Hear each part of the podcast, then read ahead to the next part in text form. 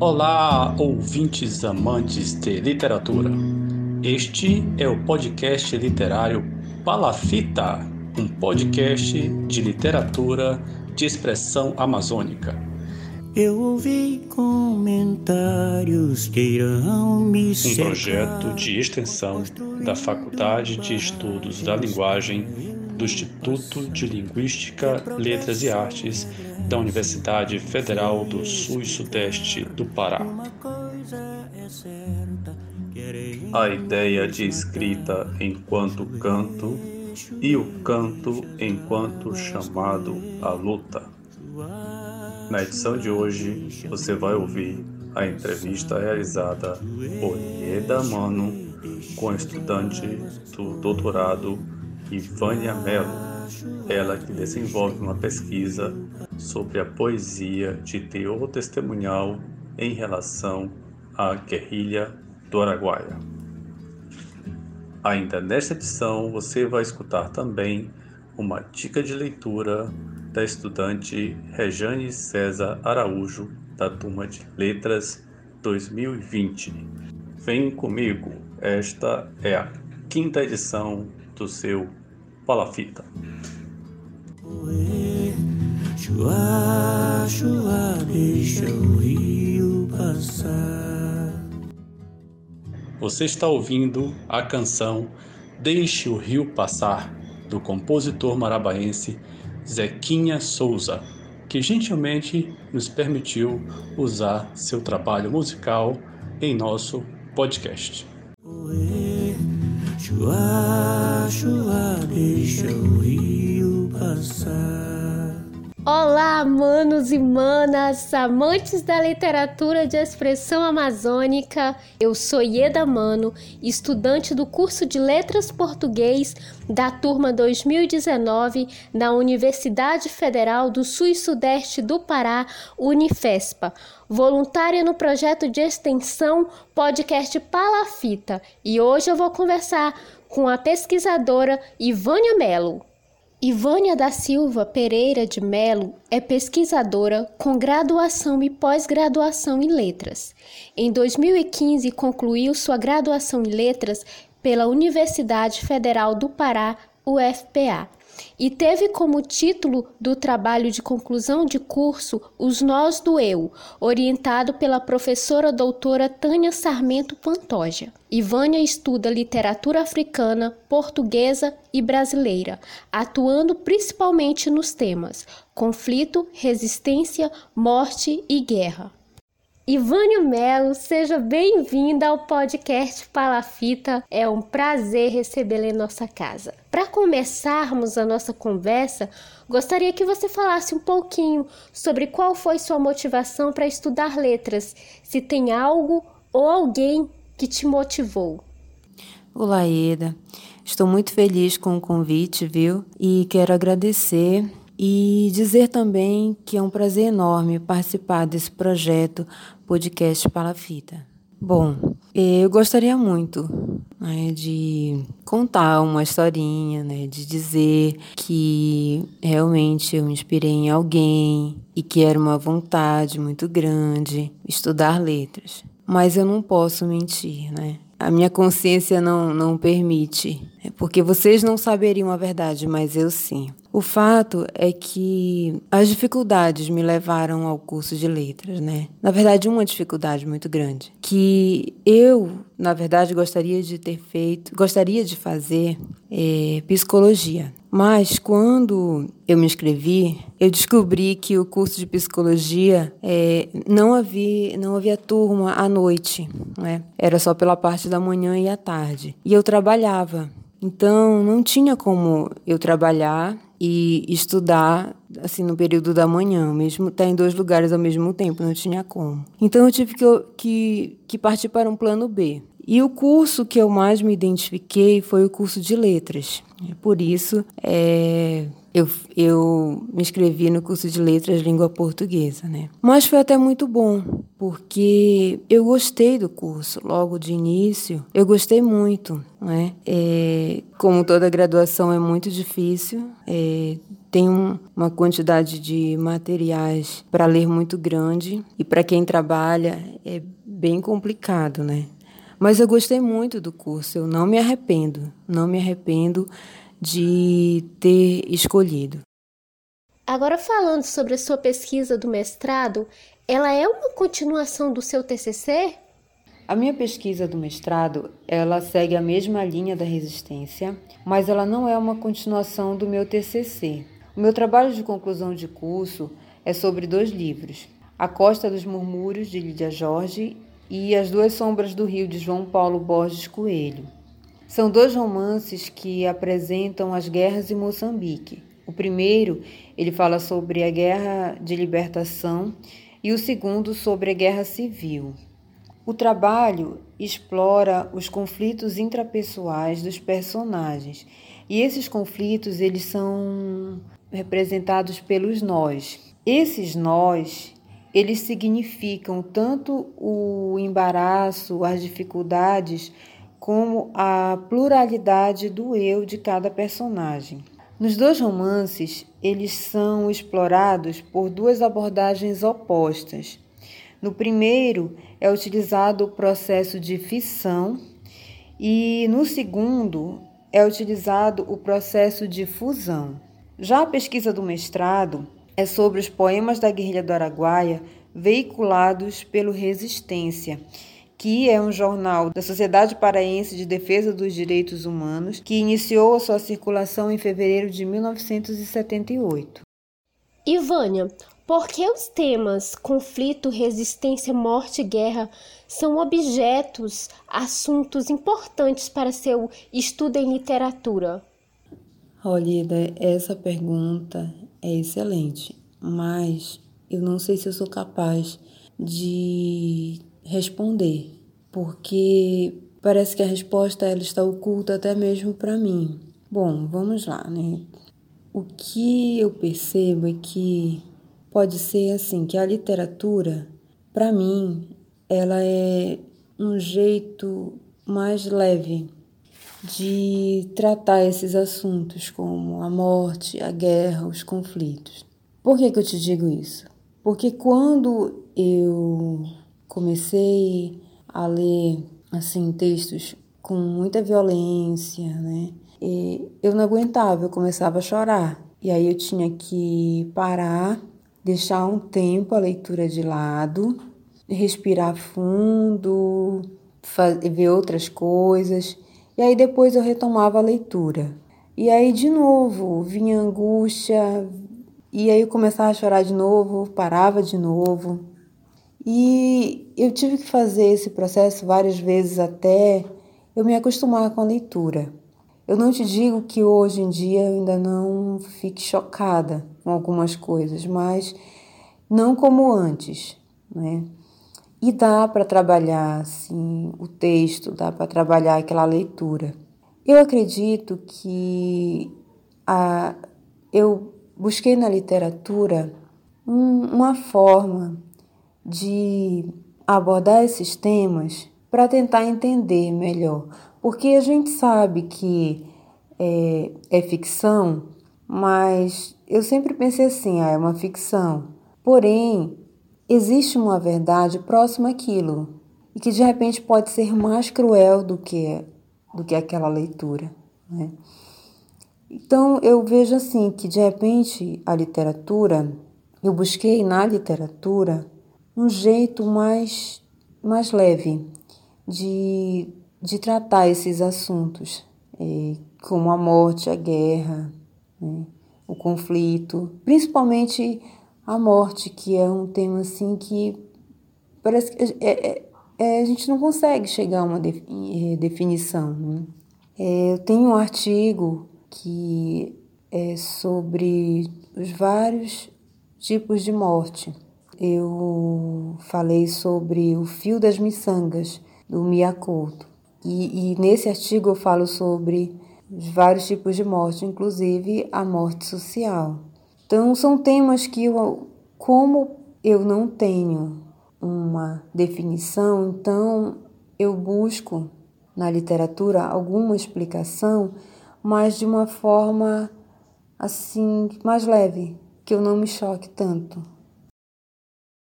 Quando você percebeu que era sobre esses temas que você queria pesquisar? Foi na graduação, desde o meu primeiro contato com as narrativas de resistência.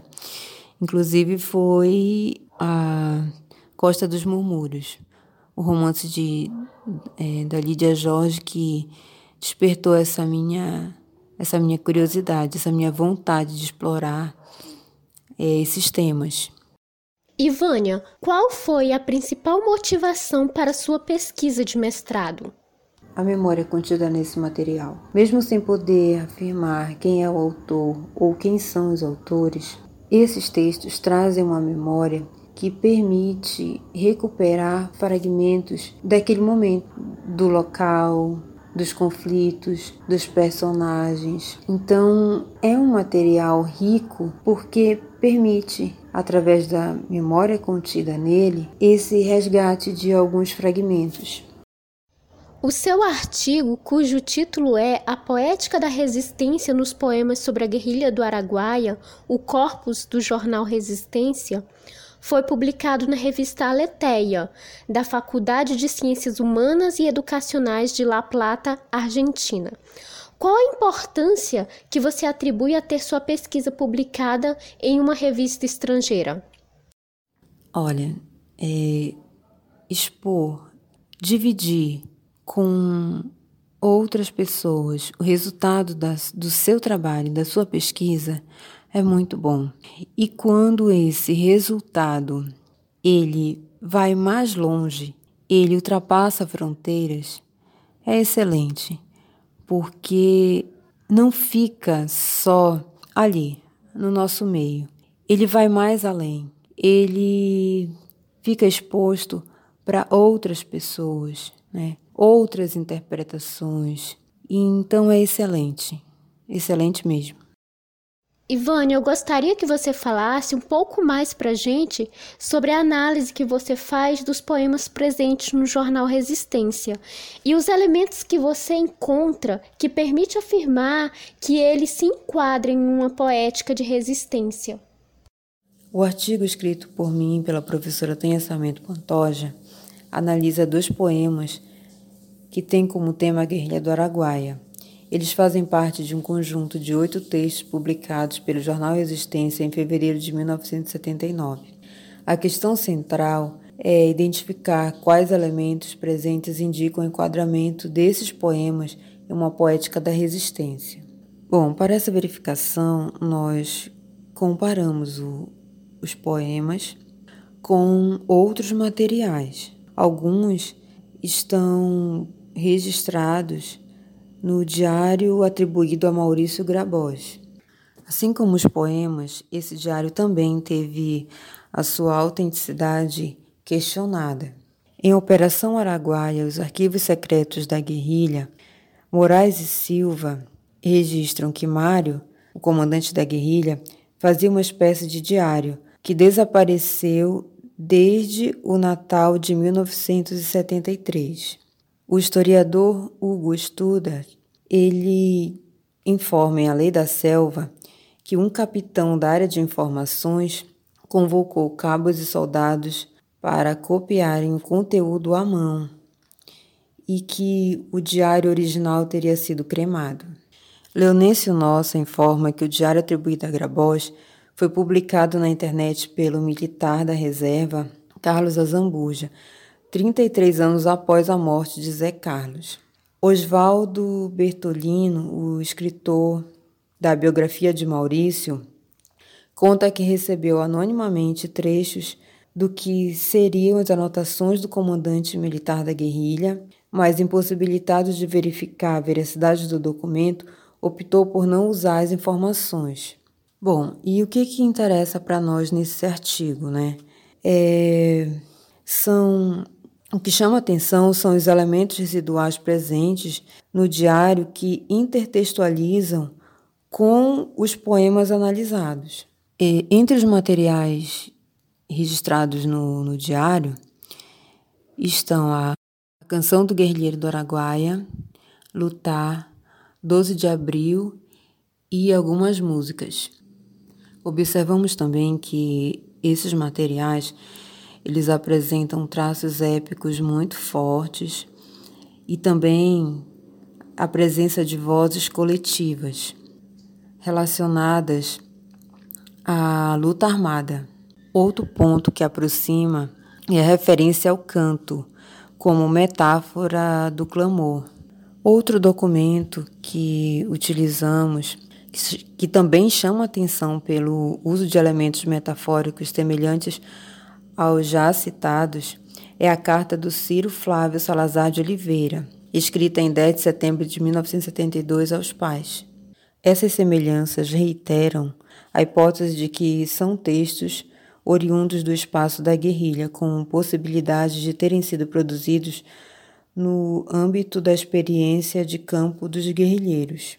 Outra possibilidade é que vários desses poemas foram originalmente letras de canções entoadas em reuniões de grupos e festejos locais. Inclusive, há relatos sobre a participação dos militantes em eventos promovidos por moradores locais. Em A Guerrilha do Araguaia, uma epopeia pela liberdade, organizado por Adalberto Monteiro, Há relato de que Lúcio Petit, o Beto, fez vários poemas e literatura de cordel que eram recitados pelos camponeses da região. A literatura de cordel também era outro gênero muito utilizado para a divulgação do movimento às massas da região. Em todas as fontes que consultamos, o mais recitado é o Romance da Libertação do Povo, Inclusive, Portela inicia o capítulo 5 do seu livro Guerra de Guerrilhas no Brasil, a Saga do Araguaia, com esse romance de libertação. No livro Diário da Guerrilha do Araguaia, do sociólogo Clóvis Moura, ele diz que é um documento cuja autenticidade não pode ser contestada, porque impressiona pelos detalhes fornecidos, por fatos e pormenores dados da região hábitos e costumes dos seus habitantes e de personagens que participaram da guerrilha.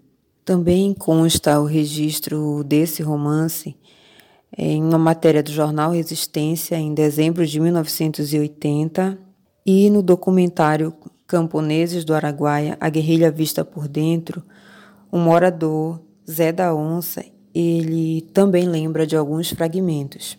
No primeiro volume da coleção História Imediata, José Genuíno, ele fala sobre a comemoração no final do ano de 1971 e também cita a literatura de cordel utilizada pelo movimento. Observamos que em todos esses textos apresentados pelo artigo, a dimensão épica está muito evidente. Assim como está presente em Cantar é Preciso, o primeiro poema escolhido para ser analisado neste artigo. Esse poema ele é dividido em duas partes. Na primeira parte, cantar é a matéria de cunho coletivo se manifesta e se justifica na presença da guerrilha e na luta nela implicada, mas sobretudo pelo tom épico da composição formal. Ela é evidente desde a primeira estrofe, na medida em que o parágrafo inicial se apresenta como memória das dificuldades encontradas pela guerrilha desde seu início e, sobretudo, na insistência em permanecer na luta. O teor testemunhal também marca a presença na voz poética na medida em que esta está constituída como coletivo guerrilheiro e no apelo à possibilidade de construir uma memória individual e coletiva. A segunda parte do poema, introduzida pelo termo preciso, é como uma afirmação da necessidade pessoal e coletiva de resistir. O segundo poema escolhido é E Marabá. Inicialmente, Marabá, cidade localizada nas proximidades de onde ocorreu a guerrilha, é apresentada como um ponto de referência, um norte, uma bússola ou carta de orientação. Nesse poema há uma acentuada integração entre o tema da guerrilha e a luta por justiça social, com destaque para o cenário urbano. Esse poema se desenvolve com base no argumento do canto como ponto de partida ou mesmo representação de uma coletividade. Bom, o que podemos destacar é, nos dois poemas é a presença irrefutável do sentido de união e, da, e de coletividade, da atenção, do teor testemunhal e da linguagem e temática do sufoco, que são características é, que têm sido consenso entre os estudiosos da poesia de resistência. Também destacamos, especificamente no conjunto analisado, a fixação da matéria épica direcionado à história da guerrilha, bem como a presença marcante de um projeto ou utopia direcionada à justiça social. E observamos também, além dos dois poemas analisados, mas também nos materiais que apresentamos ao longo do artigo, é que apresentam harmonia entre a organização formal e os argumentos desenvolvidos. Neles, o destaque sem dúvida reside no esforço envolvendo a ideia de escrita enquanto canto, ao mesmo tempo em que corporifica o canto enquanto clamor ou chamado à luta, o que faz desses poemas uma poesia de apelo combativo em que a defesa da luta em favor de uma vida justa é seu principal argumento. Ainda falando desse artigo, gostaria que compartilhasse com a gente qual foi o seu sentimento enquanto pesquisadora ao ter contato com esses textos poéticos que foram escritos no período da guerrilha do Araguaia e que deram embasamento à sua pesquisa. Euforia, muita euforia. A minha vontade era pegar o jornal, sair correndo e mostrar para minha orientadora, para a professora Tânia.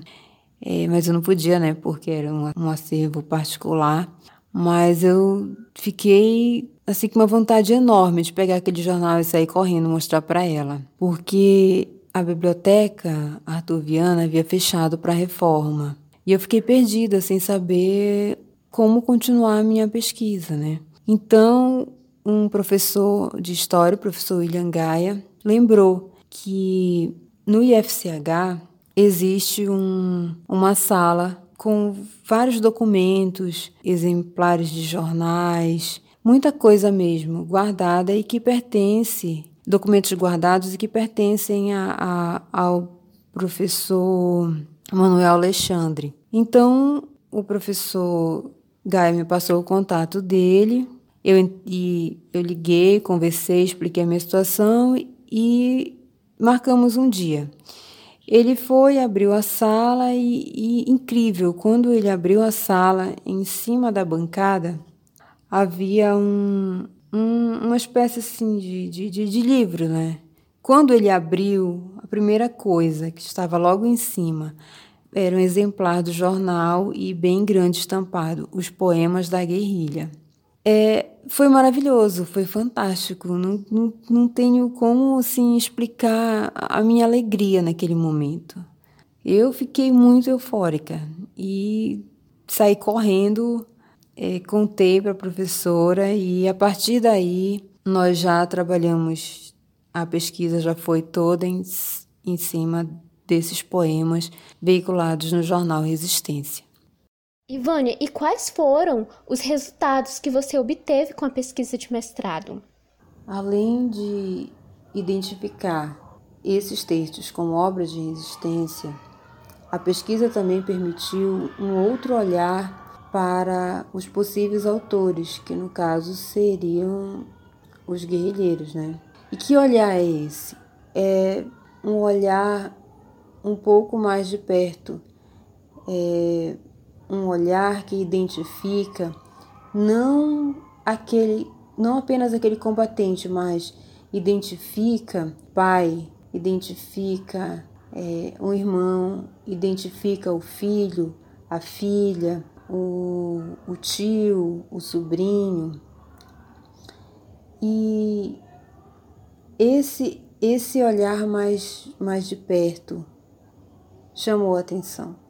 Né? que na maioria dos textos que a gente lê, eles são sempre identificados assim: os guerrilheiros, os combatentes, os militantes.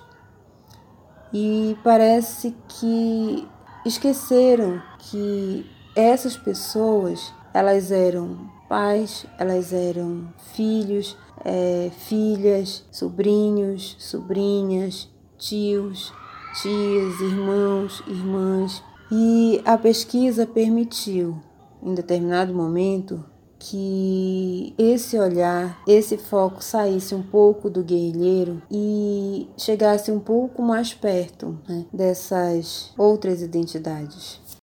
Infelizmente, no nosso país, a ciência ainda é muito desvalorizada, inclusive na área da pesquisa. Nessa pesquisa especificamente, você recebeu alguma bolsa de ajuda para desenvolver a pesquisa? Não, eu nunca recebi bolsa, porque durante o, a realização da pesquisa e também o tempo de mestrado, eu, eu tinha um emprego, então não tinha como ter um emprego e, e bolsa. Quando você tem uma bolsa, você tem que se dedicar 100% para prestar conta daquela bolsa. E como eu trabalhava, não tinha como. E também, assim, as bolsas, elas não dava para todo mundo. E como eu sabia que eu trabalhando não tinha como me dedicar 100% é, de forma que eu prestasse conta depois dessa bolsa, então eu nunca tive bolsa. Ivânia, você apresentou alguma dificuldade ao longo de sua pesquisa e quais foram elas? Olha, a primeira dificuldade foi quando a biblioteca artuviana fechou para reforma e eu fiquei sem saber onde pesquisar. E além dessa dificuldade que acabou me ajudando, porque eu fui atrás de outros acervos e acabei encontrando o acervo do professor Manuel Alexandre lá no IFCH. E onde eu achei o jornal e os poemas da guerrilha, né? Além dessa dificuldade, também ocorreram outras que de caráter pessoal, assim, de, de, né, de, na minha vida pessoal mesmo, né, com relação a questões de saúde, a questões de perda na família. E também tinha a questão do, de conciliar né, o trabalho e o estudo, porque o mestrado ele é em, em dois anos. E dois anos você tem que dar conta das disciplinas, apresentar trabalho, escrever a dissertação. Né? Então, foi muito corrido e bem complicado, bem difícil. Mas é, toda vez que eu me deparava com uma situação assim, eu sempre olhava o caminho que eu já havia percorrido. E isso me motivava a, a enfrentar a situação e a continuar, porque senão eu teria que começar tudo novamente processo de seleção, projeto. Isso é tudo muito sofrido. Né?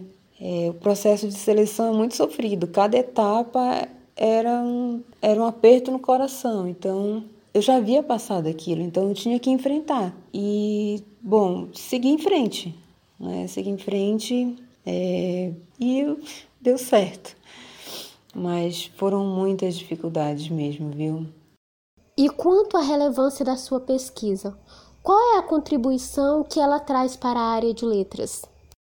Os oito textos publicados pela, pelo jornal Resistência, como os poemas da Guilha do Araguaia, fazem parte do, do folheto Primeiras Cantigas do Araguaia, que contém 43 páginas. São textos que mostram uma situação local, não só de conflitos entre guerrilheiros e militares, mas também é, conflitos de terra, conflitos sociais e seria muito bom que outros pesquisadores se interessassem por, por esse tema, por esses textos.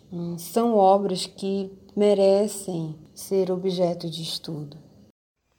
Ivânia, estamos chegando ao final de nossa conversa e eu quero agradecê-la por aceitar conversar conosco e contribuir com falas tão enriquecedoras e importantes. Quero também que você deixe uma mensagem para aqueles estudantes que estão pensando em fazer mestrado ou para aqueles que ainda não têm certeza se conseguirão chegar até uma pós-graduação. Deixe uma mensagem de motivação para eles. Olha, importante mesmo é ter consciência de que as dificuldades sempre existirão, sempre. O importante é saber como enfrentá-las ou como contorná-las, né? Mas elas sempre existirão. Então, se a pessoa acha que não tem, nunca conseguirá chegar a um mestrado, ela nunca conseguirá se ela nunca tentar. Ela tem que tentar. Tenta a primeira vez, não passou, tenta a segunda vez, não passou e tenta de novo e tenta de novo até passar. Quem já conseguiu um mestrado acha difícil? É difícil, tudo é difícil. A graduação é difícil, o mestrado é difícil, o doutorado é difícil, tudo é difícil, mas não é impossível. Então, é importante nunca desistir. Porque, por exemplo, vocês querem uma, uma dificuldade maior do que no meio da pesquisa a biblioteca ser fechada? É desesperador. A vontade de desistir, jogar tudo pro alto é muito grande, gente. Mas é importante tentar conversar, ir atrás, né? até encontrar uma saída. Então, o importante é nunca desistir, não é? é enfrentar as dificuldades mesmo. Se tiver que chorar, chora. Se tiver que lamentar, lamenta, mas depois vai em frente, segue, nunca desista, porque é assim que, que, que nós conseguimos nós conseguimos alcançar os nossos objetivos. Para a conclusão dessa pesquisa, eu contei com a ajuda de muitas pessoas. Pessoas que me ajudaram, principalmente em momentos muito críticos, de muita dificuldade né? como, por exemplo, foi o caso do professor William Gaia, que é o professor de História lá do IFCH, professor Manuel Alexandre, que é o responsável pelo acervo, a professora Tânia, minha orientadora, que, nossa, sempre me deu maior força e também atuou como minha parceira, não só nesse, nesse artigo publicado, mas também em outro, sobre a Costa do, dos Murmúrios. O professor Dionísio Baró, ele também é um professor de História. Ele me ajudou muito, inclusive, nas aulas de História da África. Né? Foram fundamentais para o meu TCC. E também me ajudou bastante com algumas dúvidas também durante a pesquisa do, do mestrado. Nossa, são muitas pessoas que eu, eu tenho até medo de cometer em alguma injustiça, né? E não mencionando o nome. Mas aí eu ficaria horas e horas falando o nome de todas as pessoas que me ajudaram. E também agradecer a vocês, né, pelo convite e assim permitir que outras pessoas tenham acesso à informação sobre a minha pesquisa e de repente se interessem pelo assunto e já desenvolvam outras pesquisas, porque a guerrilha do Araguaia é um, um tema Lógico já foi muito falado, mas alguns assuntos ainda continuam muito sem resposta e depende de muita investigação ainda, né? E de repente outras pessoas resolvem pesquisar os poemas ou ou a guerrilha mesmo, né? Bom, eu espero ter contribuído de alguma forma, tá bom? E de coração, muito obrigada. Esta foi a entrevista com a pesquisadora Ivânia Mello. Eu sou Ieda Mano, voluntária no projeto de extensão, e você está ouvindo o podcast Palafita. Chover, deixa as águas correr. Chua, chua, deixa o rio passar. Olá, eu sou Regiane César Araújo, estudante de Letras 2020 Língua Portuguesa na Universidade Federal do Sul e Sudeste do Pará, em Marabá. E eu tenho uma dica de leitura de um romance nível diamante. Gente, é dica muito especial Já fica ligado porque eu tenho certeza que vocês vão amar. Eu li o romance Americaná para a disciplina História da Literatura, ministrada pelo professor Abílio Pacheco, e achei que seria super relevante e muito importante compartilhar essa dica com os ouvintes do podcast Palafita. Afinal, dica boa, dica útil é dica compartilhada, não é mesmo? A autora do romance Americaná é Chimamanda Ngozi Adichie. Nigeriana, nasceu em Enugu em 15 de setembro de 1977. Vinda de uma família de origem Igbo da cidade de Aba, no estado de Anambra. Cresceu em Izuka, onde seu pai, James Nwoy Adichie, era professor de estatística na Universidade da Nigéria e sua mãe, graduada em sociologia, exercia cargo de tabelião. Chimamanda se formou na Universidade Escola da Nigéria, onde por um ano e meio cursou medicina e logo percebeu que ali não estava o seu talento.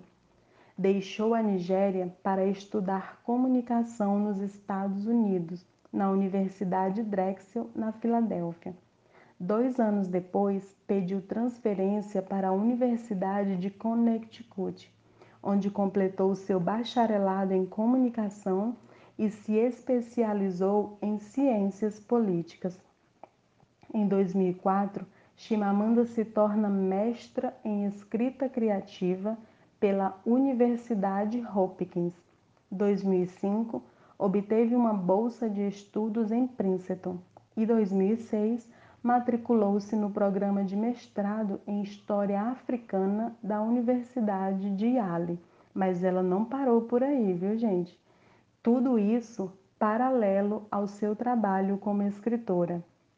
Chimamanda é autora dos romances Hibisco Roxo, de 2003, Meio Sol Amarelo, 2006, da coletânea de contos No Seu Pescoço, 2009, dos ensaios Os Perigos de uma História Única, 2009, e Sejamos Todos Feministas, de 2012, para o TED, e também de Querida Ijawali e Para Educar Crianças Feministas. Suas obras já receberam diversos prêmios, como o Orange Prize, reconhecimento internacional e tradução para mais de 30 países. O livro Americaná teve os direitos comprados para o cinema por Lupita Nyong'o. Foi o vencedor do National Books e eleito um dos 10 melhores livros do ano de 2013 pela New Times Book. Neste romance, publicado pela primeira vez em 2013, nós temos a história da personagem Ifemelu e de seu amor por Obinze, iniciado em uma época de colegial e que se mistura às muitas questões que envolvem o contexto político, econômico e social da Nigéria naquele momento. E Femelu é uma garota repleta de sonhos, inundada pelo desejo de viver a liberdade de ser mulher, sempre fugindo ou rebatendo as práticas opressoras que tolhem o ser mulher. E Femelu é autêntica, sincera, audaciosa e se apaixona por Obinze e por suas perspectivas diferentes de vida. Ele, um cara leitor, conhecedor de novas narrativas de vida, filho de uma professora universitária, enfim. Com Obinze, ela experiencia as boas descobertas do amor. Frustra-se com algumas, é claro, mas mesmo indo para os Estados Unidos, continua acreditando na preservação da relação. Impedida de ter uma boa educação em seu país, por conta das inúmeras greves, faltas de pagamento de salário aos professores e agravados pelo período de ditadura militar em que vivia o país na época, com altos índices de desemprego e fome, e Femelu se inscreve para as universidades dos Estados Unidos, é aprovada e se muda para lá.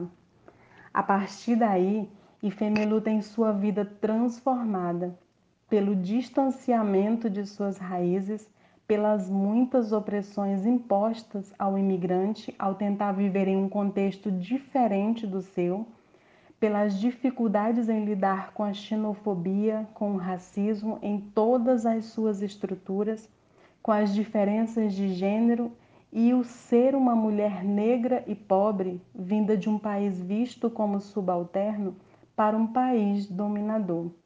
As barreiras de ser quem se é quando se busca inclusão. Gente, eu acho muito relevante a leitura do livro Americaná para todos os tipos de público, sejam estudantes ou não, sejam negros ou brancos, porque o romance ele é tão arrebatador devido à profundidade das temáticas que são abordadas e pela sutileza da linguagem que a autora usa, que ela consegue fisgar o leitor e fazer com que a gente tenha desejo de comer, de degustar as palavras, sabe, bem devagar, para que toda a história que se passa no livro se impregne no nosso ser. É muito incrível. E é simplesmente apaixonante, principalmente pelo panorama que nos é impresso sobre a questão da mulher e de todas as lutas que envolvem as mulheres, seja a mulher como filha, como mulher num relacionamento, como imigrante diante do contexto dominador, oprimida pelas imposições xenofóbicas dentro das instituições, a mulher na luta por imposição de si no seu trabalho, na sociedade e nas suas lutas subjetivas, aquelas lutas internas que só nós sabemos quais são. Para que no meio de tantas obrigações, a mulher não tenha sua identidade, o seu eu perdidos e seja vestida pelo eu do outro. O romance é fascinante, incrivelmente fascinante e eu considero ele parada obrigatória para todos os leitores que buscam a materialização das questões que massacram no dia a dia e silenciosamente as maiorias marginalizadas, como uma forma de rever, de agir e até de protestar. Gente, não percam. Dica boa é dica compartilhada. Americaná Shimamanda Ngozi Adichie. Chue, chue, deixa as águas correr. Chua, chua, deixa o rio passar. Muito obrigado, Rejane César, da Turma de Letras 2020, pela dica de leitura. Muito obrigado a Ivânia Mello pela entrevista que foi concedida a Ieda Mano. Além de Ieda Mano, fazem parte da equipe deste podcast a Nayara, que faz parte da equipe técnica, Valerie, que faz um trabalho de entrevistas, e também ajudam direto ou indiretamente Carlos Eduardo, Caede, Gabriela, Juan Carlos, Juliana e Marta Eduarda. Aqui um abraço de agradecimento a todos vocês. E um obrigado também a você que está aí do outro lado, sempre nos ouvindo. Sei que semana passada vocês sentiram falta, fizemos uma pequena pausa nos nossos trabalhos, mas cá estamos nós novamente. Olha, se você quiser mandar um alô pra gente, pode mandar uma mensagem pelo Instagram. Nós temos lá o Instagram Podcast Palafita. Pode mandar também um e-mail para professor@abiliopacheco.com.br e dizer o que você está achando desse nosso trabalho. Se você quiser mandar para a gente alguma dica de leitura, se você quiser mandar alguma sugestão de pauta, uma sugestão de autor para a gente entrevistar, de autora para a gente entrevistar, pode ficar à vontade. Você pode ouvir este podcast através dos principais agregadores de áudio, tais como Google Podcast, Castbox e Spotify. Durante todo este episódio, você escutou trechos de uma canção de Zequinha Souza, Deixe o Rio Passar. Esta e outras composições deste compositor marapaense você pode ouvir no Spotify e nas principais plataformas de áudio. É fácil, fácil de achar.